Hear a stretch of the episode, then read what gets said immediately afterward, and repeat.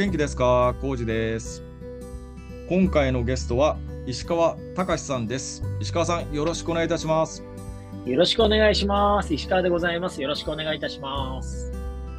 石川さん、あの簡単に自己紹介よろしくお願いいたします。コウジさん、ありがとうございます。はい。えっと、私ですね、一般社団法人ワークデザインラボの代表をやっております、石川でございます。えっと、ワークデザインラボはですね、えっと、全国各地、北海道稚内から南や沖縄までですね、200人ぐらいの、ま、チームで、地方創生だったりとか事業づくり、そういったような活動をして、えっと、日々やっております。よろしくお願いいたします。えっと、今あの説明いただいたんですけど、ワークデザインラボ、これどどういう組織なんでしょうか？あ、ありがとうございます。ワークデザインラボ自体は先ほど200名ぐらいのチームっていうふうにあのお伝えしたんですけども、今最近こう働き方で少しだけ注目をされているあの副業ですね。えっと、副業人材の方々に200名集まっていただいています。あの、皆さん副業ということなので、えっと、皆さん本業をお持ちです。このワークデザインラボでこう生活費を担保しているという方はいらっしゃらないんですけども、えっと、皆さんそれぞれ本業を持ち、銀行員の方であったりとか、広告代理店の方であったりとか、まあ、いろんな様々な職種の方がいらっしゃいます。そういったメンバーですね、えっと、が、あの、チームを作って活動しています。具体的には、具体的には中のメンバーでいくと、大体200名中ですね、7割、140人ぐらいが本業が会社員の方ですね。会社員の方。で、残りの3割、えっと、60名ぐらいの方々が会社員ではなくて、いわゆるその経営者であったりとか、個人事業の方、事業の方もそうですけども、個人事業の方。で、年齢も上は60代中盤から、下は20代、10代、20代ですかね、20代という感じで、えー、っと、活動しています。少しだけボリュームの方が30代後半と40代前前半ぐらいかなと思うんですけども、本当に多様なあの方々、スポ元スポーツ選手もいらっしゃいますし、あの視覚障害者の方もいらっしゃいますし、病院の先生もいらっしゃる、弁護士の方もいらっしゃいます。まあ、会社員の方もそれぞれいろんな職種の方がいらっしゃいますので、そういった方々の関心と 得意領域を、好きと得意を使っていろんな地域でま事業づくり、人づくり、社会づくりってこの3つをやっております。はい、以上です。はい。石川さん、あの最近はもう世間でも副業っていうワードが踊ってますけど、その石川さん自身、この副業っていうことに関しては、どんなふうにこうあの捉えてますでしょうか？あそうですね。副業ってまあいろんな観点から見るとちょっと意味合いが違うと思うんですよね。なんかあの、個人から見ると副業って、例えば副収入を得るっていうこともあれば、例えば最近人生100年時代っていう中で、例えば60で定年したとしても、75とか80ぐらいまで現役が伸びると思うんですね。なので、自分自身の新しい学びであったりとか、新しい人間関係とか、まあ、いわゆるすぐにお金にならないんだけども、その非金銭的な報酬とか関係性みたいなものを得たいみたいな形でやるような方もいらっしゃる。個人で行くとそういった学びだったりとか、あと副収入みたいなテーマもあるかなと思ってます。一方で、企業から見ても多分少し意味合いが違うかなと思うんですよね。社員の方を副業すること、してもらうことによって、外に出てもらって、会社じゃ得れない学びとか機会を掴んでほしいっていうこともあれば、今度逆側の矢印で、外のそういった副業人材みたいなものを、今度はワーカーとして、中にこう採用として取り込んでいく、正社員じゃなくて副業人材として、中の企業を手伝ってもらうっていう、その人材獲得の文脈でもあると思いますし、あと社会全体でいくとなってんですかね、まあ政府もこういった副業とかって新しいあたりから今進められてるんですけど、やっぱり人口減少の中で、なんていうんですかね、えっと、一人二役三役やってもらうっていう そういうような、まあ個人、あの、一人一人の市民の方々が、まあ新しい可能性を開くっていうところもあるんですけど、社会全体としても一人二役三役、まあそんなことをやりながら人材が流動化していくということを狙われてるんじゃないかな、なんてことを思っていますので、まあなんかいろんな意味合いから進んでるかなと思うんですけど、ワークでであればどちらかっていうと、こう、個人っていうことを起点に、あの、今、進めています。はい。なるほど、なるほど。こう石川さんご自身があの、まあ、副業にこう興味を持たれたきっかけであったり、石川さんご自身のちょっとキャリアもちょっと教えていただいてよろしいですか？はい。えっと、そうですね。私自身も、あの、副業にすごく関心があって、えっと、関心がありますね。えっと、もともとあの、2000、きっかけと 私のキャリアっていうことをちょっとお二つお伝えできればなと思うんですけど、きっかけは11年ですね。あの、3.11の東北大震災があった時に、我々の周りのメンバーが、まあ、あの、復興支援、まあ、東北にお世話になった方々がすごくいたんで、まあ、要は東京に住んではいるものの、お世話になっている人がとても、なんていうんですかね、辛い目に遭ってるんで、何かこう、助けに行きたいなってことで、土日のたびにボランティアで東北行かれてたんですよね。でもやっぱり行けば行くほど、やっぱ課題めちゃめちゃ大きいんで、当時。あのまだまだ支援も入ってなくてって感じなんで、えっと、平日の有給も取りながら現地に行ったりとか、何か会社の活動以外もできないかな、みたいなことを結構模索されてたんですけど、その方やっぱ会社員だったんで、なんかその頻繁に 頻繁にこう、会社を休んで東北に行くっていうのだと、会社からすると何やってんのみたいな感じに、まあいいことなんですけどね、何やってんのってなるんですけど、会社の言い分も当然わかりますと。会社の業務をもっともっとやってほしい。当然そうでしょうね。でも個人からしてもわかるんですよね。個人もやっぱり、そのお世話になった人が苦しんでいて、何か助けたい、いても立ってもいられない、そんな気持ちを、やっぱり届けたいですよね。なんで、な、な、そういうのを見て、なんか私自身はそういう東北に行くような友人をなんか応援できないかなと思ったんですよね。で、もっともっと一時期においては、例えば、週休3日にしてもらうとか、週3日だけ会社に行くっていうのもありなんじゃないかなと思ったんですね。で、そういうふうに個人と組織の関係性ってもっとなんか確率的な集合社員ではなくて、もっとかあの柔軟になっていくんじゃないかなと思ったんですね。なので、そういった、まあ、副業っていうキーワードに今はなっちゃってるんですけど、社外活動をもっともっとやって、社外活の量が増えたり減ったりする。まあ、そういったような柔軟な働き方ででできる個人とか組織が増えていったら、まあ、より幸せになっていくんじゃないかなと思ったんで、そういうテーマをベースに勉強会をやり始めたっていうのが2011、結局そこがきっかけでやり始めたのは13年ですね。13年からそういった勉強会を始めましたという感じです。で、私自身のキャリアは、えっと、あれですね、もともと IT 企業で働いていて、その後2000、あえっと、IT 企業で働いていて、今45歳なんで、えっと、2001年社会人デビューっていう感じなんですけども、そこから5年間ぐらい、えっと、IT 業界にいました。で、その後4年間ぐらい人材会社に、人材サービス業界にいましたと。で、えっと、その震災の時にはですね、えっと、出版流通系の企業にいて、まあ、経営企画とか事業開発の仕事をしてたんですけども、あの、まあ、本当に私がやってた新規事業も、その震災で一回ちょっと、まあ、社会全体がある時って本当ストップしたんで、あの、私がやってたところも一旦ストップしました。で、それで私もですね、なんかこう、今ちょっと時間が少し空いてる間に何か社会的な活動とか、次の新規事業の目を探せないかなってことで、2011年、12年ぐらいから、まあ、復興支援のボランティアもやってたんですけど、なんかその都内で社会起業家、そういった社会問題に対して事業を通じて解決に向かい合う、社会起業家を応援できないかな、みたいなことを、まあ、やってるような団体に出会ったっていうか、私自身の社外活動を、まあ、ですかね、ドライブさせるこうきっかけになったかなというふうに思ってます。そういった方々って本業を持ちながらボランティアやってたり、本業やりながら、今でいくと、まあ、まあ、副業的な活動っていうんですかね、お金もらうもらわないに関わらず我々副業って呼んでるんで、まあ、会社に命令されなくても個人がやりたい、そういうあの活動を、まあ、会社員という立場でありながらもできる社会観、世界観が作っていけると、もっと良くなっていくんじゃないかなと思って始めたっていうのが、まあ、その自分自身のキャリアのきっかけかなというふうに思って、キャリアときっかけかなと思ってます。はい。ありがとうございます。もう石川さん、そのまあ、最近、その個という言葉もあのクローズアップされたりしますけど、その個人、その個人のエンパワーメントとか、その辺っていう文脈って、どんなふうに捉えてますでしょうか、はいはいそうですね。個人がエンパワーメントされていくっていうのはとっても重要かなと思ってますし、何か、なんていうんですかね、えっと、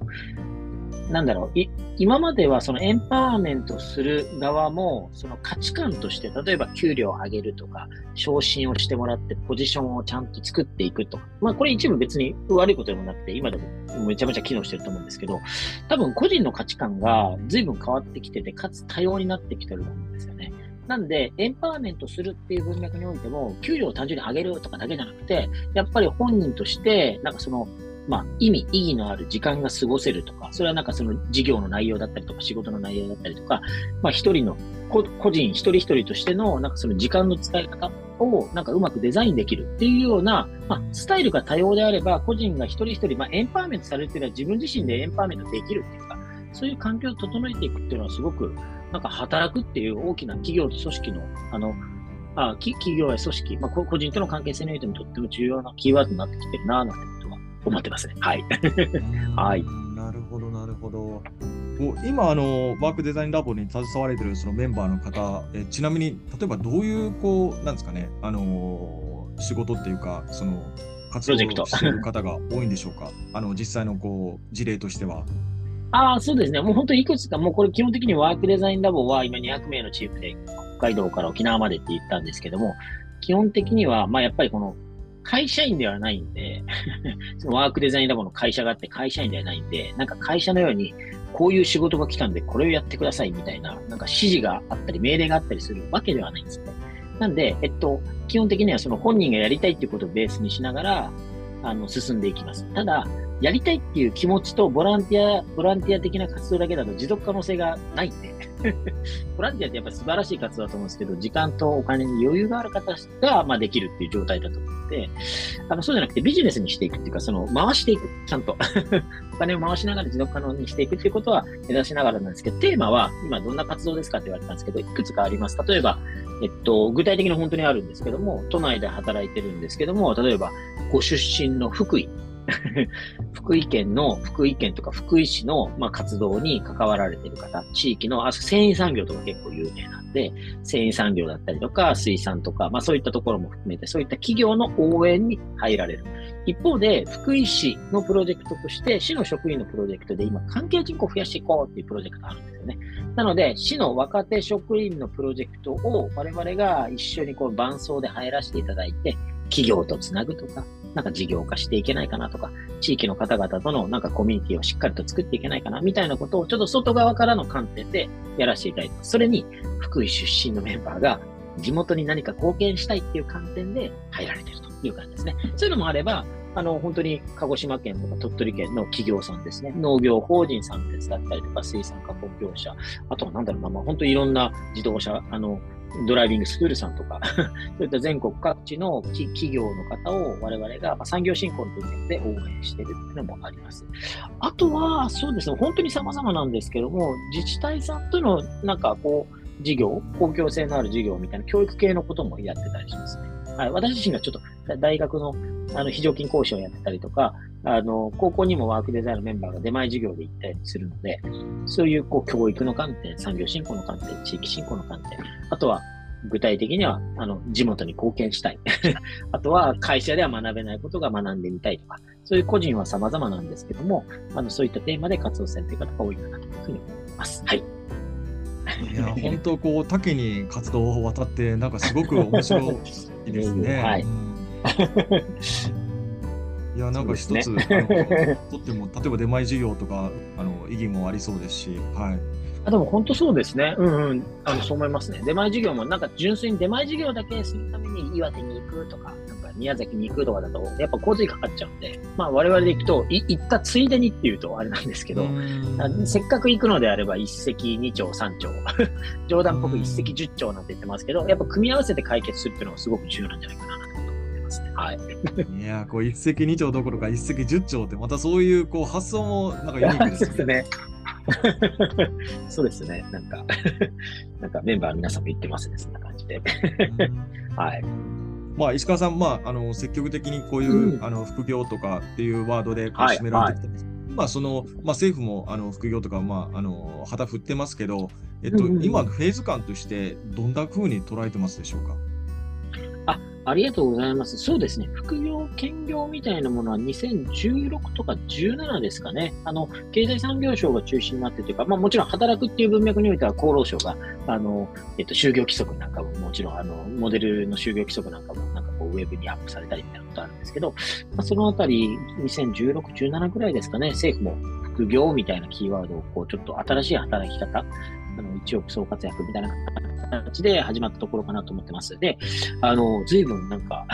2016からすると、まあ、なんていうんですかね、まあ、7、8年前って感じだと思うんですけど、そこから比べるとぐっと進んだなって感じがしています。あの、厚生労働省が発表しているさっきのモデル就業規則のひな形も、えっと、2回ぐらいバージョンアップされていて、なんか副業禁止バージョンから副業 OK バージョンに変わり、さらにはこう、なんていうんですかね、許可制から届け出制ってことで、まあ、届けてたらやってもいいんじゃないのってことが、あの、表現されてるようなモデル就業規則になってるんで、あ、ぐっと政府としても前に進めてるなって感じがしてます。一方で、企業によっては、そのまず副業を解禁する、解禁しないみたいなところでいくと、えっと、これもまたフェーズというか企業ごとにぐっと変わってるかなただ、首都圏の大企業は副業を禁止してるっていうところはもうあんまり聞かなくなったなっていうか、あの、積極的に進めてるかどうかわかんないんですけども、あの、副業解禁するところが多くなってきてるなっていう感じはすごく受けてます。あの、理由もいくつかあると思うんですけども、あの、まあ、なんていうんですか、副業解禁してないと、例えば IT 企業とかだと 学生時代からアプリ作って、なんか、その、少しこうビジネスをやってるような方々が、もそもそも採用できないんで、ね、みたいなことなんで、IT 業界はもうほとんど解禁されて、まあ、かなり勢いで解禁されてるんじゃないかなと。ますし、あの、そうじゃない企業も、あの、J、JR 西日本さんなんかは社員2万人ですかね。副業解禁とは言ってなくて、えっと、新しいキャリアの仕組みっていうか、キャリアチャレンジ制度みたいな、そういうような、ちょっと名前は違ったかもしれませんけど、やるんですけど、一応まあ、実質副業解禁みたいなことをやられていらっしゃいますので、なんでその目的とか背景は企業によっては違うんですけど、大企業の方が少し副業解禁は進めていってるんじゃないかなと思ってますし、中小企業、地方の中小企業においては自社の副業解禁っていうよりは、そういった大企業、首都圏都市部の副業ワーカーをうまく採用して、自社の事業の、まあ、なんていうんですかね、事業のこう、拡大とか効率化とか、あの戦略的な、こうなんていうんですかね、動きにうまくつなげられてる企業が、これは結構増えてきたなって感じがしてますね。はい。そういったことをまあ自治体なんかも推し進めてる、そんなフェーズかなというふうに思っています。はい。まだでもこれから、これからっていうところがあるかなと思いますね。はい、以上です。なるほど。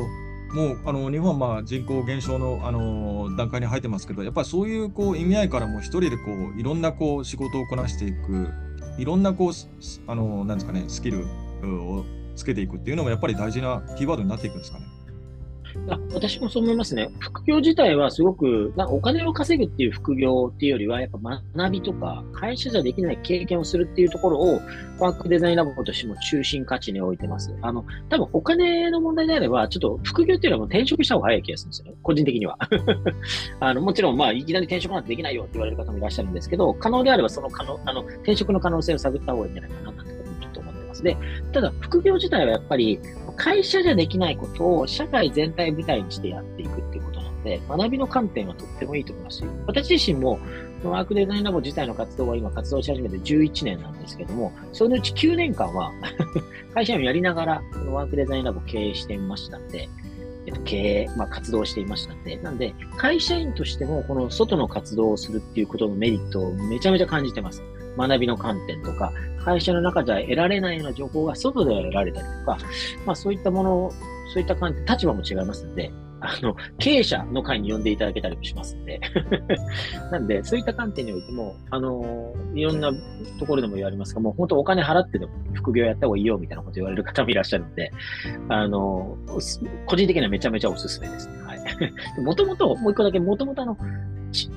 経営者、特に地方の経営者はもう副業っていう言葉は使わなくても、副業的働き方はもう昔からやってると思うんですね。経営者やりながら、例えば JC の会長やってたりとか、あの、経、あの、商工会議所の会長やってたりとか、なんで、えっと、例えば森林組合の組合長やってたりとか、まあ、マンション組合の理事長とかはちょっとまた別かもしれませんけども、多分、あの、社長はもともとそういう副業の働き方ってやってるんですよね。でそれがだんだんだんだん今、会社員もできるようになってきたっていう、そういうフェーズかなと思ってますんで、なのでなんか新しいことっていうよりは、よくいろんな地域の、あの、経済界の集まりでちょっと言うんですけど、いや、実は副業っていうのはもう皆さん、経営者の皆さんが実は一番やってますみたいなことをよく言うと、あ、そっかそっかって感じでイメージ分かれる方が多いかなと思いますね。はい。でも学びの観点はとっても重要かなと思います。はい。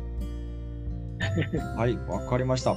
と最後に、えーと、ミッションですか、えー、ワークデザインラボのミッションにあのワクワクする未来を作るとありますけど、石川さん、はい、最後のこう締めのお言葉で、この辺の思いっていうのはどういうふうに捉えてますでしょうか？あありがとうございます。あの今、ミッションとしては、そのそ一人一人の創造性を解放し、ワクワクする未来を作るってですね。でも、実はワクワクする未来を作るその先にもっともっと社会ってこう優しい社会になっていくんじゃないかなと思ってるんですね。ワクワクするっていうのはどちらかというと主体性、個人が少し興奮度を持ってやってやろうって感じになるかなと思うんですね。なんですけど、そこから少し落ち着いて、やっぱり個人の主体性を発揮したその先には、なんかみんなで一緒に社会を作るっていう、そういったあのビジョンに向かっていければいいかなと。ってるんで、なんかワクワクする。その先にはやっぱり優しい未来を作るってことを、なんかあの我々としてはミッションとして進めていきたいな、なんてことを思ってます。はい。ただですね、やっぱりあのビジョンにも書いてますが、やっぱり生き生き働くって とっても大切かなというふうに思ってますので、そういったまあ、あのビジョンにも書いてあるんですけど、生き生き働く大人を見て、子供が未来に迷惑社会を作りたいって言ってるんで、まあ、なんていうんですかね。まあ、あの、別に子供が大人ってわけじゃなくて、我々40代が70代、80代のおじいちゃんがなんか楽しそうに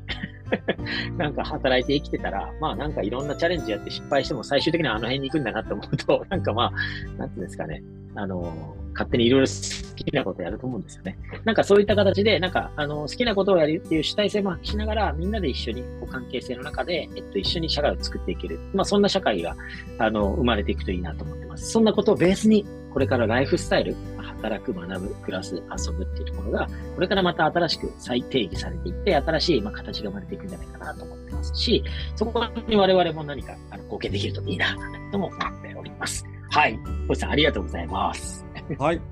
石川さん、いろんなお話ありがとうございました。はい、ありがとうございます。